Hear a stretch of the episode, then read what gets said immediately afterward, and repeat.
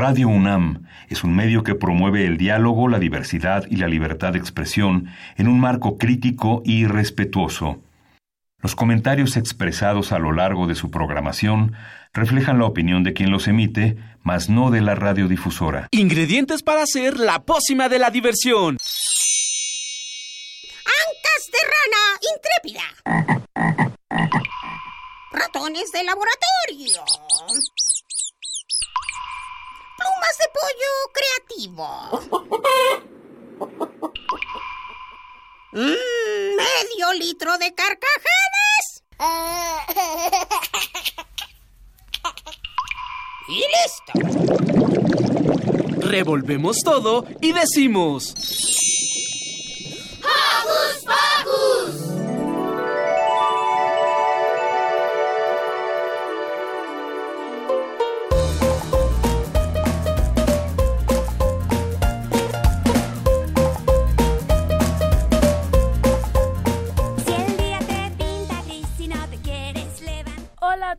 todos los radioescuchas de Hocus Pocus.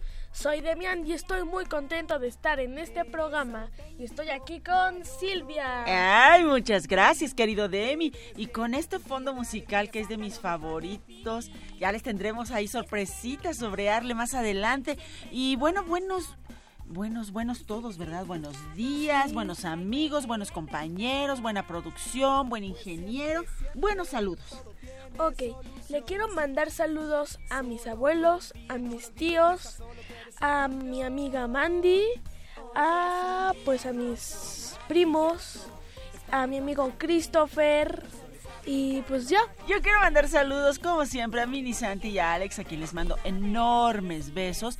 Y por supuesto, agradecer a nuestro súper grandioso, maravilloso equipo de producción: Ivonne Gallardo, Carmen Sumaya, Lili de Ortiz, Liliana Galán y al ingeniero en cabina, Andrés Ramírez. Por allá también ya está Juan Carlos Osorno en la continuidad. Saludos para él. ¿Y qué te parece, Demi, si comenzamos? Porque hoy en Hocus Pocus. RBA Editores México nos trae dos colecciones súper interesantes. Por una parte nos dejará jugar y conocer el cuerpo humano. Pero también descubriremos los misterios del cosmos. Uy, el programa estará un poco movido porque daremos un viaje en el tiempo para conocer al personaje histórico de esta semana. Creo que no solo estará movido por eso, además tendremos una entrevista con la booktuber Cloud Reads Books para platicarnos de su segundo libro, el cual se acaba de publicar y preparen los pañuelos porque nos llenaremos de polen con la visita de una abejita muy curiosa. Preparando pócimas auditivas. ¿Listas las fusiones de alegría? Agregamos unos micrófonos parlanchines y... ¡Comenzamos!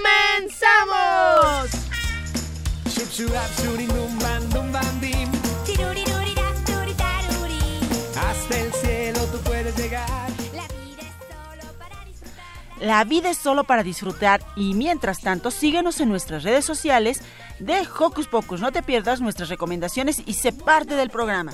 Utiliza lo que prefieras, compu, tableta o celular. Facebookea con nosotros ingresando a Hocus Pocus Unam, regalando su like y mira a través de Facebook Live nuestras entrevistas en cabina. Pero si lo tuyo son las frases cortas, Encuéntranos en Twitter como arroba hocus pocus-unam. Presiona el corazoncito y se parte de nuestra comunidad. Y ahora vamos a iniciar este sabadito con una tierna canción. Escuchemos Una abejita del disco El Mundo de Carly, dedicado especialmente para nuestro siguiente invitado y para la señora productora.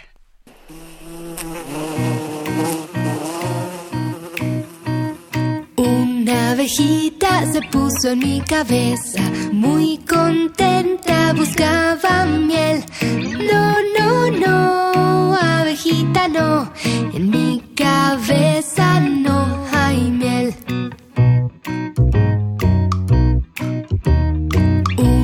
Abejita se puso en mi nariz, muy contenta buscaba miel. No, no, no, abejita no, en mi nariz no hay miel. Una abejita se puso en mi pancita, muy contenta buscaba miel. No, no, no,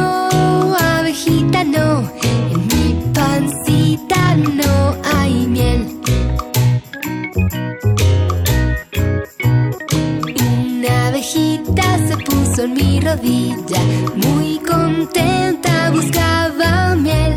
No, no, no, abejita no, en mi rodilla no hay miel.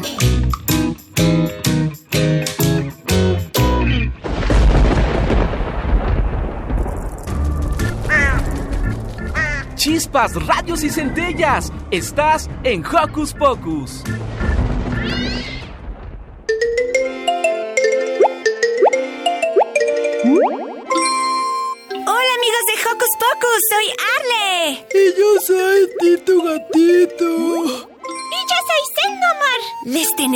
Preparada una gran sorpresa para este nuevo año.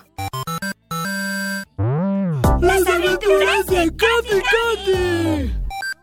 Hola, yo soy Katy Katy, una niña que como ustedes vive nuevas aventuras cada día. ¿Quieren conocerme? Próximamente en Hocus Pocus. ¡No se lo pierdan! Orejas atentas. Bye bye.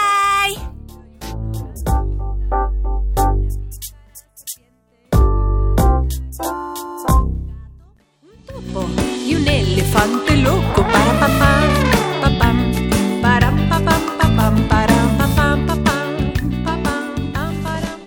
Sí. ¿Qué pasa, me- Demi? Se metió una abeja a la cabina. Tengo miedo. Respira, respira, respira conmigo. A ver, una, dos, tres. No debemos tener miedo, Demian. Otra vez respira.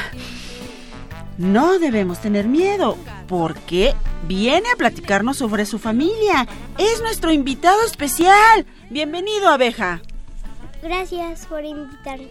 Oiga, señora abeja, ¿cómo se llama usted? ¿Cómo se llama? ¿Cómo se llama? ¿Api? Api, Ah, Api. Oiga, Api, cuéntenos. ¿Por qué debemos conocer sobre la importancia de las abejas? sin abejas no hay comida. Siete de cada diez cosas que comen los humanos y muchos animales, incluyendo vacas y gallinas, lo polinizamos nosotras. ¿Lo polinizan ustedes y por qué más son importantes? Cuénteme. Porque no producimos enfermedades, hacemos melitina ¿Y para qué sirve la melitina? para curar cáncer y sida. ¡Wow! Oiga, pero cuéntenos, ¿qué es polinizar? Yo voy en flor en flor y se me pega el polen y voy repartiendo. Ahí trae su polen, Api. Sí. Díganos ahora, por favor, abeja. ¿Por qué están desapareciendo las abejas? El 90% de las abejas del mundo han desaparecido ¡Oh, qué terrible! por la manera de cultivar. Cada vez tenemos que volar más lejos para comer. Y los insecticidas nos matan. Y lo- además, los que venden la miel solo nos dan azúcar y nos morimos. Ah. Y también por enfermedades. Pero somos tan importantes que nos hicieron una vacuna. ¿Quién les hizo una vacuna? En, Uru- en Noruega. Ajá. No nos ponen en la comida. ¡Wow! Miren, los noruegos sí que son inteligentes. Les hicieron una vacuna que la ponen en la comida. Qué cosa tan extraña, ¿no? Una vacuna para las abejas. Muy bien, señora Pi. ¿Cómo podemos ayudarte y a tus hermanas? Poniendo flores en todos lados, en donde se pueda. En ventanas, edificios, techos, en donde se pueda. Ajá. Oiga, Api, ¿y cuál es su flor favorita? Es trébol, el trébol. Oiga, pero el trébol como que no tiene mucha cara de flor, ¿o sí? Sí, es flor. ¡Guau! Oiga, pero hay algo más importante. Ay, también escuché por ahí que también te gusta el bálsamo de abeja. Sí, me encanta. Encanta el bálsamo de abeja. Pero ¿qué es lo más importante que tenemos que hacer los humanos para ayudar a ustedes las abejas? No matarnos, nos podemos caer bien. ¡Ah! ¡Qué padre! Oiga, señora Pi, pues estamos súper felices de que usted haya venido aquí a la cabina de Hocus Pocus a, a platicarnos sobre la importancia de las abejas. Y eso de la vacuna, Demian, qué interesante, ¿verdad? Sí, debe ser muy difícil hacer una vacuna para unos animales tan pequeñitos. Sí, caray, pero qué bueno que los están ayudando porque, bueno, efectivamente, la mayoría de la gente lo que hacemos es asustarnos y querer matarlas. Discúlpenos, señor Api. Sí, les disculpo. No sabía que las abejas sufrían tanto y que eran tan importantes para nosotros. Pues yo tampoco, pero afortunadamente vino Api y nos platicó de todo eso. Muchas gracias, Api. De nada. Y bueno, Demian, para conocer más sobre su historia, escuchemos la canción La Revolución de las Abejas del grupo Swim de Insectos. Muy bien.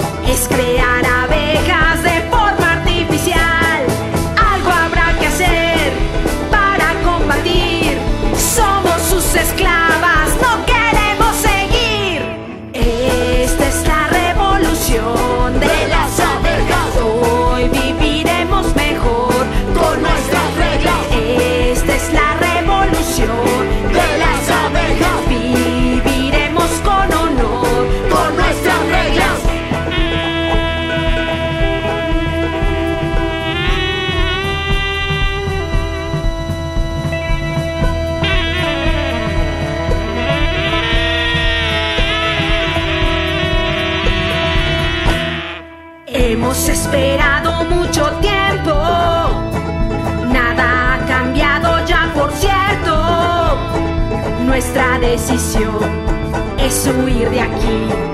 Así nuestra especie podrá sobrevivir.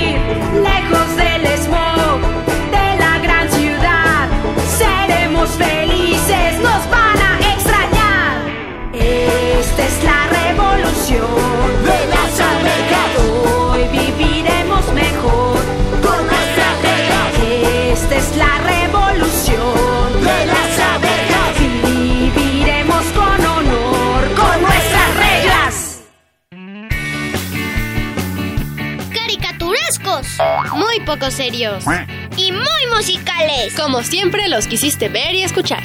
Cerquita, escandalosos y rockeros.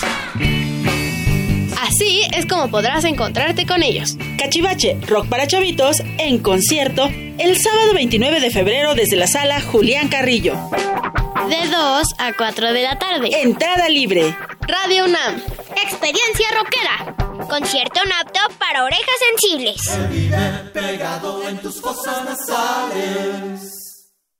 Ya escucharon concierto de Cachivache Rock para chavitos aquí en Radio UNAM el 29 de febrero. Y queremos mandar saludos súper especiales a Karime y a Joana que nos escuchan desde León, Guanajuato. Saludos hasta León. Ah, sí, saludos hasta León. Y también le quiero mandar saludos a mi tío, Araceli y Pedro. Muchos abrazos.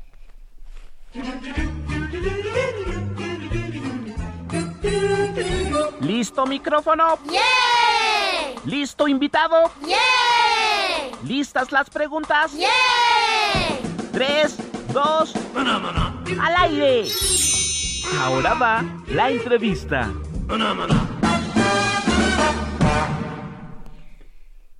El cuerpo humano y los misterios del cosmos son algunas de las colecciones con las que cuenta RBA Editores México. ¿En serio? Sí. Pues mira, yo quiero decirte que la colección del cuerpo humano ha sido pensada para que los niños como tú, Demi, aprendan mientras se divierten. Descubrirán los huesos, los músculos y los órganos principales que componen nuestro organismo, mientras montan un esqueleto completo de 1.10 metros de altura. ¿Se imaginan? No. Como del tamaño de Dani o de Minisanti, de ese tamaño es. ¿What? el esqueleto. What? Bueno, pero un paseo por el cosmos no se queda atrás. Esta colección te permite adentrarte a temas sobre cómo surgió el universo o si existe de verdad o si existen de verdad los agujeros negros. Pero para contarnos más detalladamente, ya está con nosotros Graciela Escalona. Bienvenida. Gracias, buenos días. Bueno, nosotros estamos aquí súper emocionados por esto que acabamos de compartirle al público de Hocus Pocus. Sí. Quiero platicarte que me encanta Nat Geo, sus programas, revistas y en mi casa tengo un microscopio y un telescopio de Nat Geo. Me encanta que sus productos nos acerquen a la ciencia. Y ahora hay dos nuevas opciones. Así es. De hecho, RBA se une con, es como una coedición con, con Nat Geo, porque lo que quieren es decir, tiene sustento la colección, ¿no? No es una colección hecha como, como sin pensar o sin fundamento, sino son colecciones que se hacen con ellos y gracias a los recursos que, que dan para formarlas. Las dos son colecciones que van para los puestos de revistas, que eso es lo bonito, ¿no? Claro. Está más pensado para el puesto de revista que para la librería y este para toda la gente que pasa por él. Todos tenemos un kiosco, un puesto de revistas cerca de nuestra casa, en nuestra colonia, ¿no? Cerca del trabajo. Y estas colecciones, tanto estas cosas que son más eh, tipo eh, gadget como juguete, pues, pero no es juguete porque al final es algo que ayuda a los niños en información, exacto.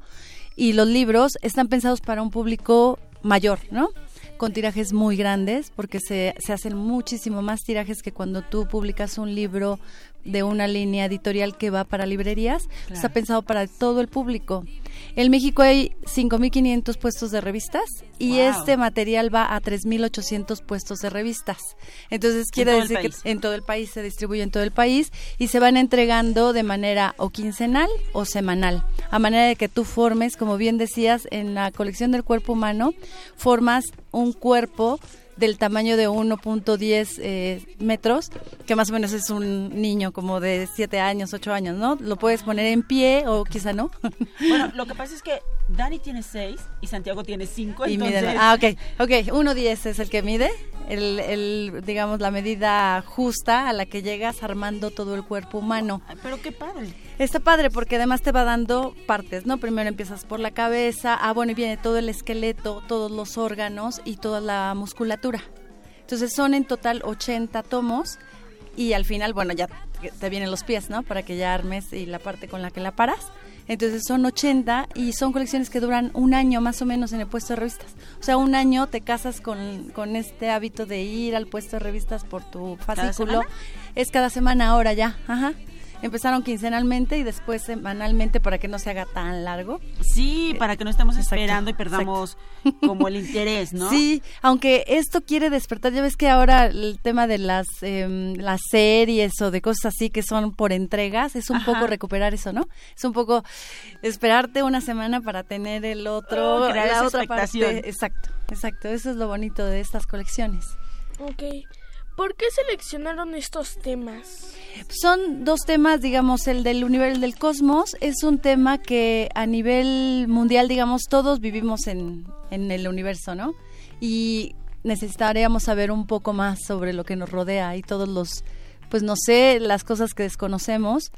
Y el cuerpo humano es parte nuestra, ¿no? Entonces Claro. es un poco como acercarte a ti mismo y también entender el entorno que te rodea, pues son temas que se van decidiendo conforme se, se deciden en España y se van decidiendo según la importancia digamos de, de las temáticas de los autores de lo que se tiene en, sobre la mesa no Ok, ¿qué beneficio tiene usar el formato de fascículos y un modelo para armar?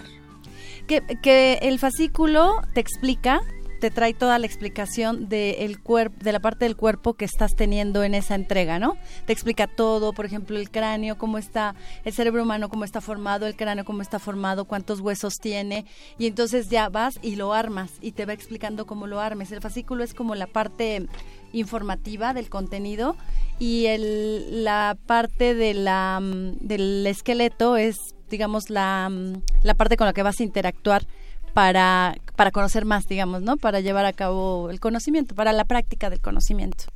Ok. las enciclopedias pueden ser muy intimidantes por grandes, ¿no? Así es, exacto. Son 80 tomos. La de cuerpo humano son 80 tomos y la del cosmos son 60 tomos. ¡Wow! Entonces sí, sí, es, sí puede ser intimidante, pero luego cuando la ves completa en tu librero, la verdad es que dices, wow. Ok, ¿cómo lo manejaron para que fuera ameno para los niños? Eh, es un lenguaje muy sencillo, tiene mm, los fascículos son muy ilustrativos, traen mucha ilustración, muchas eh, está muy pensada de una manera de un lenguaje muy sencillo, muy claro. A cosas toma cosas interesantes que a los niños les puede llamar la atención. Entonces, eh, no es para nada algo que esté hecho científicamente y que los niños no entiendan, sí que los niños lo pueden, como una revista, pues, ¿no? Es tan sencillo que lo vas leyendo, lo vas digiriendo y después haces todo el armado. Entonces, es como, como hacer la parte interactiva y didáctica a la vez. Es una gran apuesta, Graciela, porque bueno, los niños a estas alturas de, de, la vida ya solamente tienen artefactos electrónicos Así donde ahí pueden buscar infinidad de cosas. Digo, para los que estamos un poquito más grandecitos, sentir el papel es como una cuestión maravillosa, ¿no? Así de, aquí está, sí. puedo leerlo, puedo sentirlo, puedo tocarlo, puedo cargarlo, puede ser así como una parte mía, pero ¿A qué apostaron con esta enciclopedia para los niños? Bueno, a mí me parece maravilloso para sí. que conozcan también esta parte, pero ¿a qué apostaron ustedes? Apostamos a eso, a que el libro no va a morir. O sea, el libro va, tiene, desde que se empezó con la era digital y estas cosas, la verdad es que sí, el mundo editorial empezó un poco a sentirse nervioso, pero en realidad el libro no va a morir, el papel no va a morir, van a convivir perfectamente bien todo lo que los niños leen, lo que los jóvenes también están consumiendo mucho libro digital, pero eso no mata lo otro. O sea, tú puedes irte en un viaje y leer un libro en tu, en tu celular o los niños también, pero el tener el libro en las manos no cambia la sensación. O sea, yeah. esa sensación creo que no la cambias y estamos apostando por eso, porque se siga haciendo, ¿no? Porque el libro perviva por, por todo lo que te ofrece. Es un es una, um, una experiencia que no te da lo digital, ¿no? Entonces, y eso va a seguir. Por el resto de los días va a seguir, por el resto de los años, y a eso le estamos apostando a permanecer a seguir, a instalarnos. Perfecto. Si requiere ayuda para armar el esqueleto. Ayuda de eh, un adulto. De un adulto sí lo puedes pedir, digamos, pero es tan tan amable que lo pueda armar el niño, digo, un niño que ya pueda leer el fascículo y leer las instrucciones, sin problema lo tendría que armar. ¿no? Porque además no es peligroso, el material no es tóxico, no tienes que utilizar ni tijeras, ni herramienta, ni nada, todo se va armando de manera este sencilla. Vas nada más como embonando las piezas. No, no necesitas de tornillos, nada. nada. Nada, todo lo que necesitas está en los paquetitos. Ah, que, que, aquí estamos viendo uno de los paquetitos en nuestro Así Facebook es. Live. Oh, mira. Uh -huh. A ver, están los, es el cerebro. los ojos, ajá. Es parte, parte, del cráneo, ¿no? Es, y acá así es. A ver, Graciela, pásanos el otro, por favor. Ajá. Esta es una parte del cráneo, digamos la parte superior. Exactamente. Y tenemos la parte inferior del cráneo que ustedes pueden estar viendo uh -huh. en nuestro Facebook Live. Si no lo ven, nosotros les podemos decir que viene en dos fascículos diferentes. En uno viene padrísimo, dice el cuerpo humano. Y viene la parte dura, Sí, de, de, la cabeza, sí. viene la parte del cerebro y vienen los ojos en un fascículo. Es. En el otro viene lo que sería lo que corresponde a las cuencas oculares, a, uh -huh. a la nariz y la parte de los dientes, que esto se ve como impresionante. Sí. Eh, está padrísimo. Acérquense, tenemos más preguntas de mí. Sí, ¿dónde se podrá conseguir? Porque yo ya quiero el mío. En los puestos de revistas que tengas cerca de tu casa. Eh, pregúntale todos? al boceador. En todos están, en toda la República okay. Mexicana estamos distribuidos. Son 3.800 puntos de venta en los wow. que estamos. Y cada semana va llegando el nuevo, cada semana. Oye, eso también está padrísimo, porque así como apuestan por el, el libro eh, en su formato tradicional en el que nos encanta, también de alguna manera es recordar esa vida de, de, barrio, de la gente, de, de, voy a salir al puesto de periódico, voy a darle los buenos días al, al encargado, al vocero, voy a pedirle eh, mi, mi, fascículo del cuerpo humano, voy a pedirle mi fascículo del Cosmos y va a haber un intercambio personal, va a haber algo y ya puedo regresar caminando a mi casa y además me voy a dar cuenta que además de esos libros hay revistas, hay periódicos que nos dan toda la información de, del acontecer nacional e internacional, hay algunas otras cosas súper interesantes que a veces los pequeños ya no ven o ya no vemos pues porque estamos inmersos en las redes sociales. ¿no? Así En es, otras cosas. así es, es verdad. También hay que generar esa economía de barrio que le llaman, esa interacción de barrio que es súper necesaria. Este, sí, para eso está, estamos apostando y es una cosa bien bonita. Ay, qué padre. ¿Consideras importante la divulgación de la ciencia entre los niños? Entre los niños y entre los adultos y entre los maestros y entre todo el público, creo que cualquier divulgación es divulgación científica porque no es algo lejano a nosotros, sino es algo con lo que vivimos día a día y la forma de hacer divulgación es acercarlo de manera sencilla al gran público. Aunque no sepamos nada del tema, son libros que te van llevando de la mano y te explican de manera muy sencilla de qué se trata. Claro, porque a veces creemos, como dice Demian, que eso de la ciencia es algo súper alejado de nosotros y no, es tan, tan cercano que nos lo muestran estas colecciones del el cuerpo humano y del cosmos, que también están maravillosos. Sí, ¿y harán más libros? Sí, más colecciones vamos sacando cada año. Hay un plan editorial más o menos de siete colecciones que van a estos puntos de, de venta y que son distintos, ¿no? Puede ser el del Cosmos. Hay uno de mujeres que se llama Grandes Mujeres que se colocó también el año pasado, que es súper bonito. Que vinieron a platicar con nosotros Exactamente, también. es una colección muy bonita, muy completa, con todas las grandes mujeres que han contribuido con algo para la historia. Hay también de matemáticas, de retos matemáticos, de cosas. Y no solamente RBA lo hace, lo hace Salvat, por ejemplo, también tiene colecciones de neurociencia y psicología. O sea, entre RBA y Salvat están apostando por estas, este tipo de materiales, estas colecciones, digamos, para el gran público. Y todo, todos los, los cada tres meses más o menos se está lanzando una colección nueva. Guay, pues felicidades a RBA. Gracias. Graciela, por venir a compartir Gracias con a el ustedes. público de Hocus Pocus esta pues estas colecciones que nos acercan a tantas cosas que digamos que son tan holísticas porque van de una y otra y nos acercan a la gente, nos acercan al conocimiento, nos acercan al hermano para que lo armemos juntos, nos acercan al papá para que leamos el libro, A la ciencia nos también. acercan a la ciencia. de Porque además no solo acercan estos productos, hay más productos que de Nat Geo que Ajá. nos acercan a la ciencia. Así es, así es, justamente. Pues Graciela, muchísimas gracias. Gracias a Para ustedes. cerrar esta entrevista, te invitamos a escuchar la siguiente canción. ¿Dónde está la canción, Sil? Acá está. ¿Dónde? No, Acata es el nombre de la siguiente rolita Ah. que le dedicamos a Graciela y es del grupo Canticuénticos. Escuchemos. ¿Dónde están las manos? ¿Dónde están los pies? ¿Dónde está escondido ese sonido que no se ve? ¿Dónde están las manos? ¿Dónde están los pies?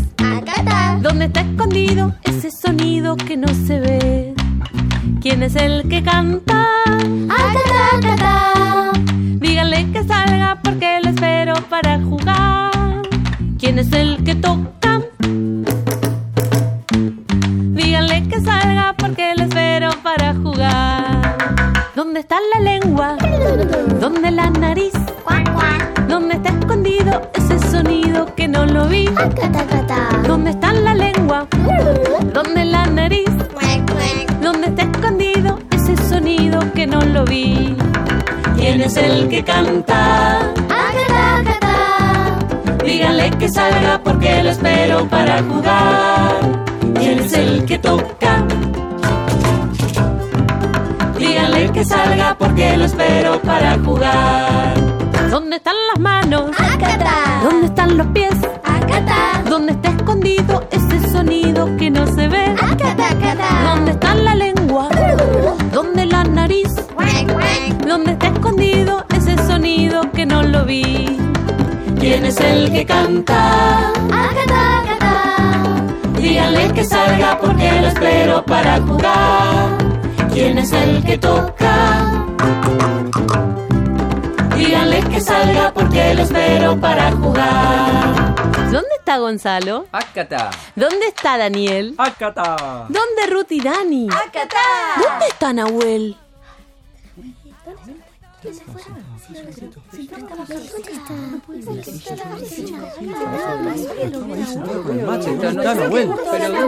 Nahuel. No, lo que pasa es que dejé el agua calentando para el mate y se me estaba por hervir, pero llegué justo. Tenés que tocar. Ah, acá está, acá está. Acá está,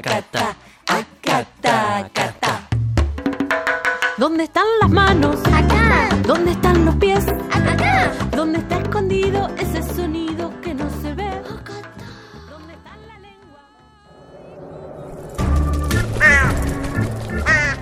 ¡Hey! Sé parte de Hocus Pocus y busca nuestras redes sociales. En Twitter somos Hocus Pocus-UNAM y en Facebook Hocus Pocus UNAM.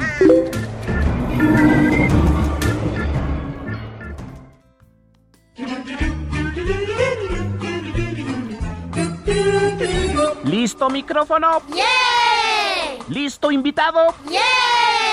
¿Listas las preguntas? ¡Yeah! Tres, dos, al aire. Ahora va la entrevista. ¿Recuerdan el libro El Príncipe del Sol? Si algunos no se acuerdan, hace un año estuvo con nosotros desde la Feria Internacional del Libro de Guadalajara y nos platicó sobre este libro, su autora, pero en esta ocasión nos habla sobre el segundo libro de esta trilogía. La ladrona de la luna es el título de su segundo libro. Escuchemos la entrevista que tuvo Ivonne Gallardo con la autora y booktuber Claudia Ramírez Lomelí. Actualmente los booktubers se han convertido en un fenómeno que está atrayendo a la lectura a un público joven, una generación que algunas editoriales quizás la empezaban a considerar perdida. Claudia Ramírez Lomelí inició recomendando libros en su canal de YouTube Clau Reads Books, pero pronto sería su primer libro El Príncipe del Sol el que estaría en la lista de recomendaciones. Este año nos encontramos con la segunda entrega de su saga y hoy nos viene a platicar sobre La ladrona de la luna. ¿Cómo estás? Bienvenida, Clau. Hola, muchas gracias por invitarme. Estoy muy feliz de estar aquí para platicar porque ya habíamos platicado el año pasado y estuvo muy, muy padre. Sí, en 2018 en la Feria de Internacional de Guadalajara estuviste para platicarnos justamente de El Príncipe del Sol. Justo, sí. Pero hoy nos presentas la segunda. La segunda parte. Sí, La ladrona de la luna. Para los que no conozcan la historia, es fantasía juvenil. Eh, hay príncipes, hay guerreras, hay villanos y también obviamente hay amor, hay drama, hay amistad. Creo que un elemento muy importante de mi, de mi trilogía es la amistad entre los personajes. Es algo que quise mostrar y fomentar más que nada. Entonces, aunque sea un mundo fantástico inventado por mí y haya pegasos y criaturas mágicas, también creo que los personajes son muy reales. Todos tienen miedos, todos tienen pasiones, todos eh, pues tienen sí eso, pasiones humanas, vaya. Entonces quise reflejar mucho eso y los valores, la amistad, la valentía, que ser valiente no significa que no tienes miedo, es que aunque tengas miedo, lo enfrentas. Muchas cositas así que creo que cuando yo era más joven, eh, me Eres sirvió mucho, me sirvió mucho de leer cosas así, me ayudó mucho. Sí, sobre todo porque cuando somos jóvenes tenemos muchos puntos débiles y hay que reforzar esta parte de la amistad, la valentía, a sobresalir un poquito, ¿no? Sí, sí, sí, justo. Y los personajes eh, tienen que atravesar por muchos obstáculos que están en este mundo de fantasía, pero en su interior son cosas que nos pasan a nosotros, son sus miedos, son las cosas que los detienen a hacer lo que quieren, son pues los obstáculos que nosotros mismos nos ponemos, son cosas Claro. muy reales que quise que se reflejaran en un mundo más fantástico, porque te digo, hay magia, em, es un mundo basado en el sol y en la luna, y hay poderes que vienen del sol, hay poderes que vienen de la luna, y cada personaje juega con sus poderes, y hay ciudades flotantes, no sé, creo que es un mundo muy, muy, muy fantástico, y aún así puedes encontrar cosas muy reales que vemos en la actualidad. Entonces me gustó hacer como ese balance. ¿Para qué edades recomiendas este libro? Yo creo que a partir de unos 12 años, la verdad, creo que depende mucho de la madurez de, de la persona, Ah, del claro. joven. Pero yo creo que a partir de unos 12 años es buena edad, yo creo que lo van a comprender muy bien. Y pues sí, es fantasía juvenil, lo han leído más chiquitos y lo han leído también adultos. Entonces, ya pues te digo, depende de cada quien. Y del gusto, Y ¿no? del gusto, Todos sí. los gustos. Sí, yo soy súper fan de la fantasía desde, desde también preadolescente, chiquita, estaba leyendo todo, todo, todo lo de fantasía. Para nuestro público chiquito que quieran identificarse contigo, ¿Con qué libro, eh, qué libro en tu infancia te marcó? A mí en mi infancia, pues el clásico El Principito, ese me marcó muchísimo y lo he leído varias veces y cuando era chiquita yo lo veía como un libro de un principito que va de planeta en planeta, así literal. Y ya que lo volví a leer y lo volví a leer me di cuenta de que todo lo que había detrás y todas las enseñanzas, pero desde chiquita me gustó por las ilustraciones, por la historia, el zorro, la rosa. Entonces creo que el principito, si no lo han leído, creo que es algo que que vale mucho la pena y que les va a encantar. Y otro libro que me marcó mucho y está súper cortito, es de un autor mexicano, Francisco Hinojosa, se llama La peor señora del mundo. Sí, claro, sí. Ese libro, o sea, un me daba clásico terror. pocos, sí. Me daba terror, pero me encantaba y lo releía y lo releía y lo releía. Entonces creo que de muy chiquita ese libro lo traía a todas partes, se lo recomendaba a todos y lo regalaba y era de, no importa, me compro otro, porque quería que todos lo leyeran desde chiquita. Desde chiquita recomendando. Sí, desde chiquita recomendando. La persona del mundo fue mi hit cuando estaba chiquita. Guau, no, sigue siendo. Y la todavía sí, sigue siendo. hace poquito Francisco Hinojosa fue a la Film Monterrey y yo iba con mi libro de que hace como tres años, digo, sí, que me lo firmé, al Que me fin lo mi firme. sueño. Sí. Exacto, qué padre, que no pierdas esa ilusión. Tu trilogía, basada en el sol y en la luna. y en la luna. Ya hablamos de El Príncipe del Sol, estamos hablando de La Ladrona de la Luna. ¿Qué esperan en la tercera entrega?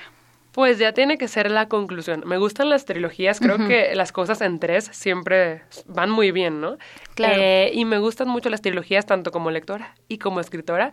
Entonces, primero que nada ya tengo que concluirla y ya la estoy escribiendo, entonces espero poder hacerle justicia a los personajes. Yo me estoy poniendo a mí misma el reto de que sea un final pues digno para ellos, Claro. porque me he encariñado mucho con la historia, con los personajes. Para mí son tan reales y los quiero como si fueran mis hijitos, como yo no tengo hijos.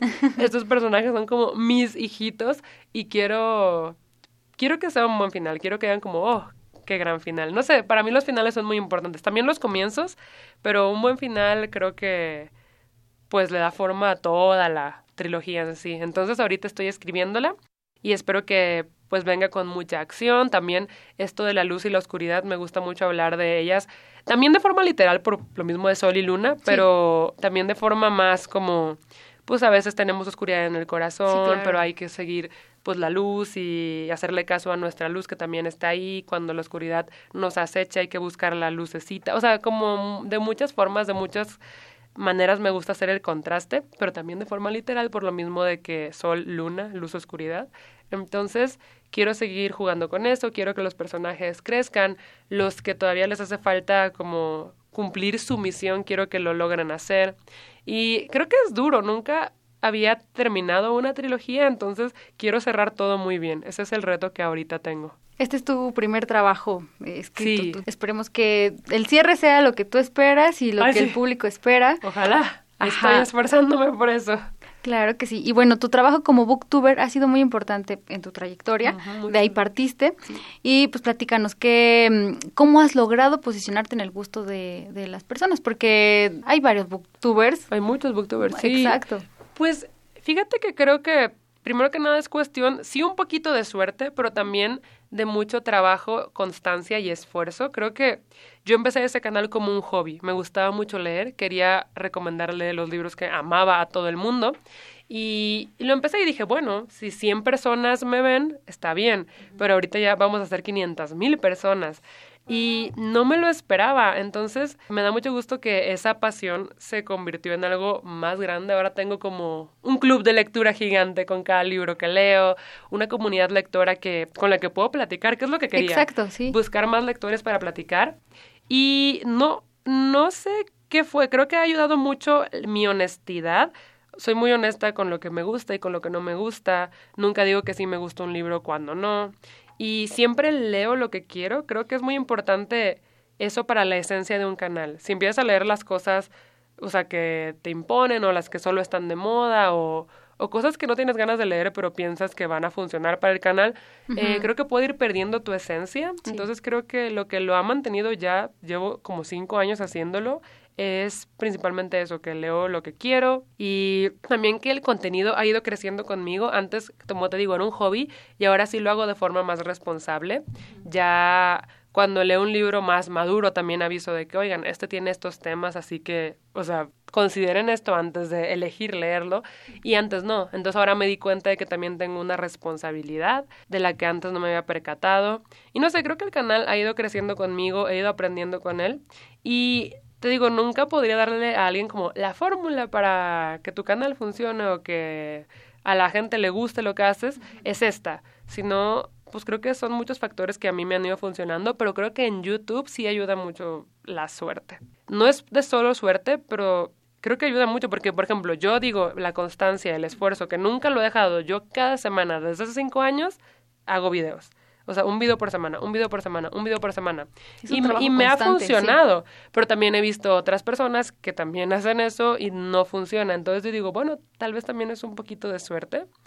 Pero no sabría decirte. Creo que YouTube es es un mundo muy, muy extraño, pero me encanta. O sea, yo antes de YouTube no sabía que me gustaba comunicar y gracias a YouTube encontré una pasión que no conocía. Sí, y una de las cosas muy padres que vi es que tú dices, bueno, yo leí esto, a mí me gustó, yo leí esto, yo voy a criticarlo con base a mis gustos, Ajá, y ustedes decidanlo. Otra cosa que yo digo mucho es que a mí no me haya gustado un libro no significa que sea malo. Solo significa que no fue para mí. Es en gustos, así ah, es. Ah, y les cuento igual de qué se trata porque a lo mejor les llama la atención a pesar de que a mí no me gustó. Exacto.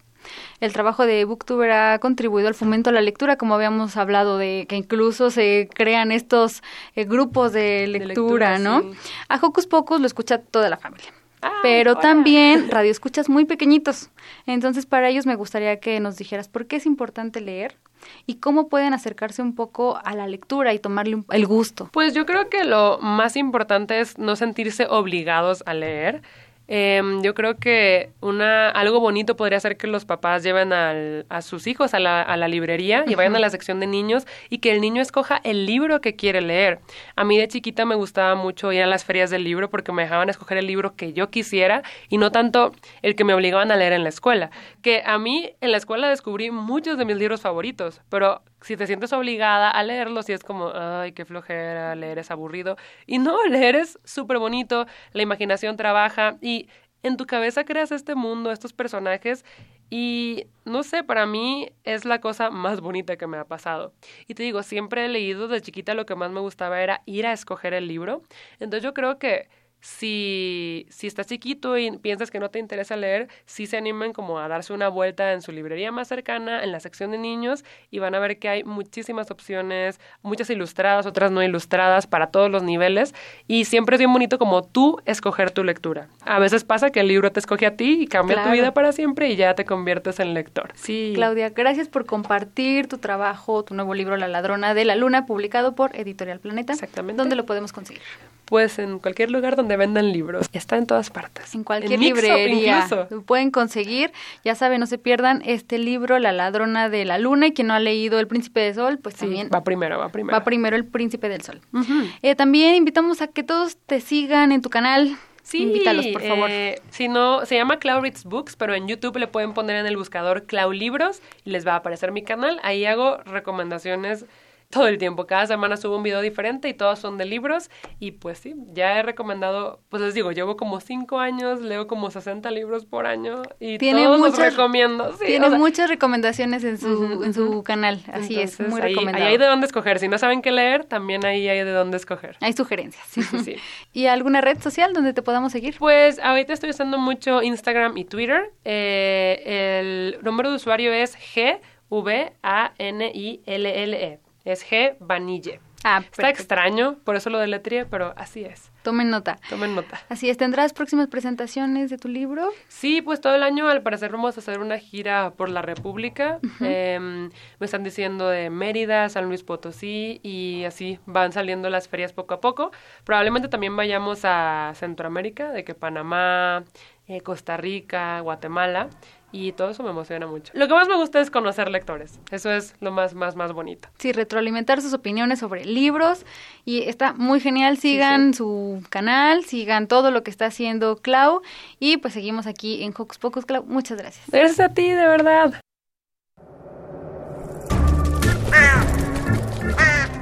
¡Hey! Sé parte de Hocus Pocus y busca nuestras redes sociales. En Twitter somos Hocus Pocus-UNAM y en Facebook Hocus Pocus Unam.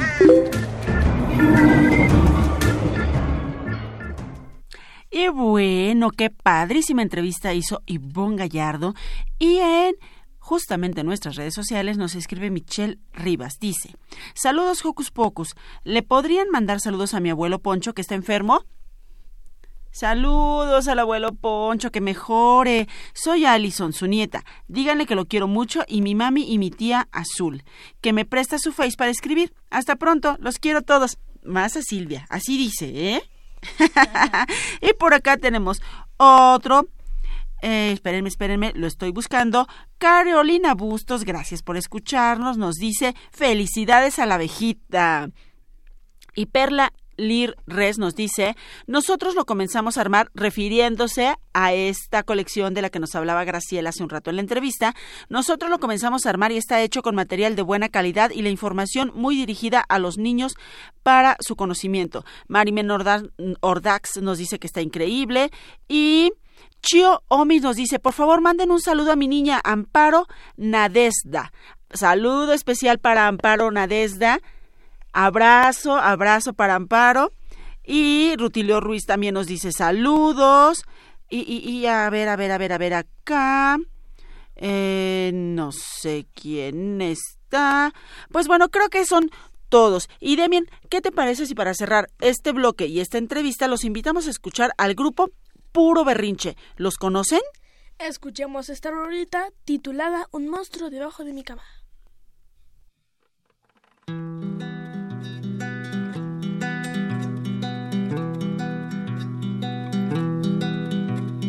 Siempre que camino por las calles, todos me miran con horror. Policías, doctores y maestros, todos me hablan con precaución. Saben que yo tengo un secreto, ese que guardo debajo de mi colchón.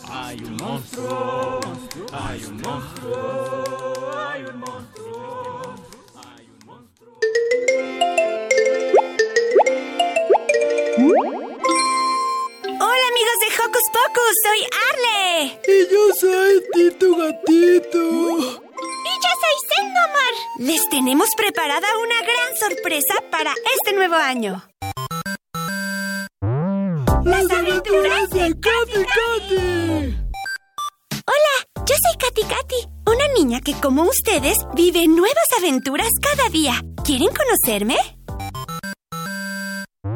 Próximamente en Hocus Pocus. ¡No se lo pierdan! ¡Orejas atentas! Bye bye.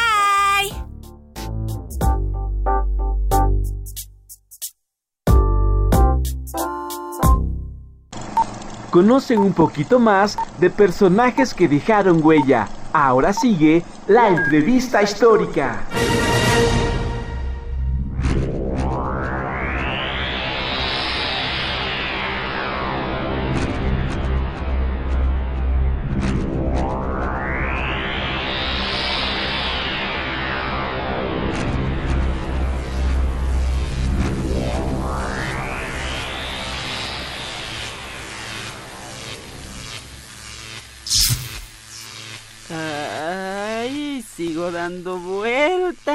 Y seguimos en Hocus Pocus, aunque no estoy segura en qué año estamos. Ah, me siento un poco mareada por el viaje en el tiempo que acabamos de hacer. Pero bueno, como ya escuchamos, tuvimos que viajar para conocer a nuestro invitado histórico de esta semana. Adivinen de quién se trata. Pues sí, todos los que comentaron en nuestra página de Facebook tuvieron razón. Nuestro personaje histórico de hoy es Nikola Tesla. Bienvenido. Hola, muchos saludos a todos. Muchas gracias por la invitación, Sil. Me presento, soy Nikola Tesla. Nací en 1856 en lo que hoy día es Croacia. Croacia. Trabajé toda mi vida estudiando la electricidad y el magnetismo e inventé muchísimas cosas de las que iremos platicando. Ah, qué bien. Platícanos, Nicola, ¿cómo fue que surgió eh, en ti el amor por la ciencia? Claro, querida Sil, mi amor por la ciencia surgió en mi casa. Mi madre, Duca, era inventora y científica autodidacta, que inventaba aparatos caseros que le divertían. De manera natural, como aprender a comer. Aprendí a mirar el universo y admirar la ciencia. ¡Ay, qué bonito! Mi padre era sacerdote y deseaba para mí una educación muy completa, tanto que cuando la escuela le escribió para que me sacaran, él nunca hizo caso. Mira. Oye, Nicola, ¿y por qué en la escuela querían que te sacaran? Solo dormí un par de horas al día y siempre estaba trabajando. Tuve llegué a tener crisis nerviosas y tuve muchos problemas porque no me dejaban trabajar a mi ritmo. ¡Wow! Entré a la universidad primero en Austria y en Praga, pero duraba muy poco por la misma razón. Bueno, si es que de repente está complicado, ¿verdad? ¿Y entonces cómo es que aprendiste tanto, Tesla? Yo era autodidacta y mi memoria eidética o fotográfica. Fue de gran ayuda, aprendí muchas cosas y libros de memoria. ¡Wow! Al trabajar tenía momentos a los que yo llamaba de inspiración, que eran una especie de alucinaciones en las que yo podía ver los fenómenos naturales y podía entenderlos. ¡Qué interesante! Oye, Nicola, por ahí nos platicaron que conociste a Edison, pero que el asunto no salió muy bien. ¿Cómo es eso? Oh, sí, yo trabajé para él en Nueva York y arreglé unos dínamos con los que él tenía problemas. Pero después me di cuenta de que era muy ineficiente y luego me dieron un salario muy bajo, así que renuncié. Además, él se aferraba a trabajar con la electricidad de un modo que era caro y malo, que es la corriente directa. Acabamos peleándonos por ello. Sí, claro, seguramente tú sabías cómo se podía hacer mejor, ¿verdad? Sí. ¿Y qué fue lo que hiciste?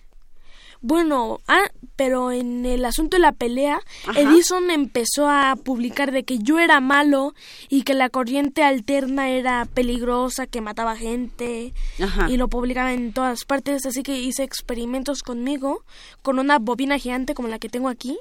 Que está padrísima, miren, miren Radio Escuchas. Bueno, los que nos están viendo por Facebook, Facebook Live, miren, ah, qué padre, está bien padre. Y los que nos están escuchando, deben de saber que es como una bola de cristal que tiene en la parte central ah, un aparatito que ya nos explicará Tesla que saca alguna ah, lucecitas que es como corriente eléctrica y que se ve reflejado. Y ah, bueno a mí en particular me encanta porque las lucecitas que se ven de, esta parte de la electricidad son entre azul morado y rosa. Síguenos contando por favor. Sí es y eh, hice experimentos con una megabobina y puse la mano y pasaba la corriente y la gente me miraba y yo les decía, ven, no pasa nada. Ajá. Entonces, luego, afortunadamente conseguí un trabajo de obrero y hice una... Hice un el sistema de corriente alterna, ese tan famoso tuyo. Sí, que hoy día se usa las casas. Ah, y entonces, ¿qué pasó ahí con George Westinghouse? Ah, él me compró varias patentes y con eso fundé varias compañías y me dediqué a la invención e investigación. Y entonces ya trabajabas a tu ritmo y a tus tiempos y ya eras más feliz que una lombriz. Sí. ¿Y cuál era el tema de tus investigaciones e invenciones? El campo que más me apasionaba era la electrotecnia, es decir, cómo emplear la electricidad en dispositivos que permitan mejorar nuestra vida. Ah, qué interesante. Cuéntanos de algunos de tus inventos. Yo creo que el más importante fue el motor eléctrico de inducción de corriente alterna. Ah. Todo esto permitió el surgimiento de la segunda revolución industrial. Antes todo era movilizado con vapor. Ahora la electricidad sería la gran fuerza que impulsaba el progreso. Otros inventos, como ya dije, son la bobina de Tesla. Ajá, ¿y esa como para qué sirve? Bueno, la verdad es que es como entretener. Ah, sí. Pero bueno, tiene una gran, gran función. ¿Y lo del control remoto? Ah, ese lo usé con un pequeño barco y que fue muy novedoso mover cosas a distancia. Que ahora ya se nos hace lo más normal. Bueno, pues sí. Este, estudié los rayos X y los usé. Mis inventos sirvieron en base para la robótica, Ajá.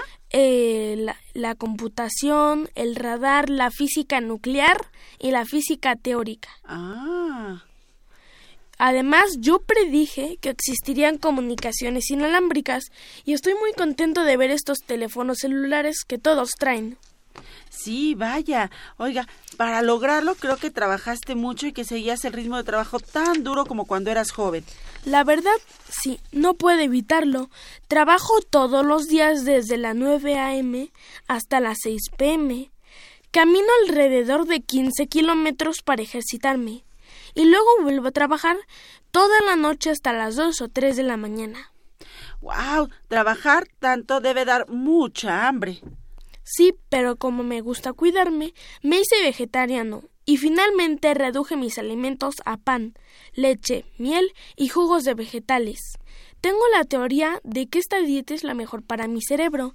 Es que lo quiero mucho. Ay, qué padre querer muchísimo al cerebro, pero esta alimentación se me hace un poco extraña y carente de proteínas. Pero pues, Nicola Tesla, qué padre que viniste a platicar con nosotros, a darle a conocer al público de Hocus Pocus estos inventos tan importantes y tus investigaciones que hiciste. Y ahorita que desayunes, a ver si te comes un pedacito de carne, un bistec así grandote, ¿no? La verdad es que sí. Muy bien, Nicola Tesla. Pues Nicola Tesla, Demian, que anda por aquí bien entretenido, y yo les damos las gracias por haber escuchado hoy Hocus Pocus y nos escuchamos la próxima semana. Adiós. Adiós. Y ahorita me voy a ir a ver ahí sus equipos. Muy bien, revísalos, revísalos. Radio UNAM presentó el espacio donde las niñas y los niños usan la magia de su imaginación.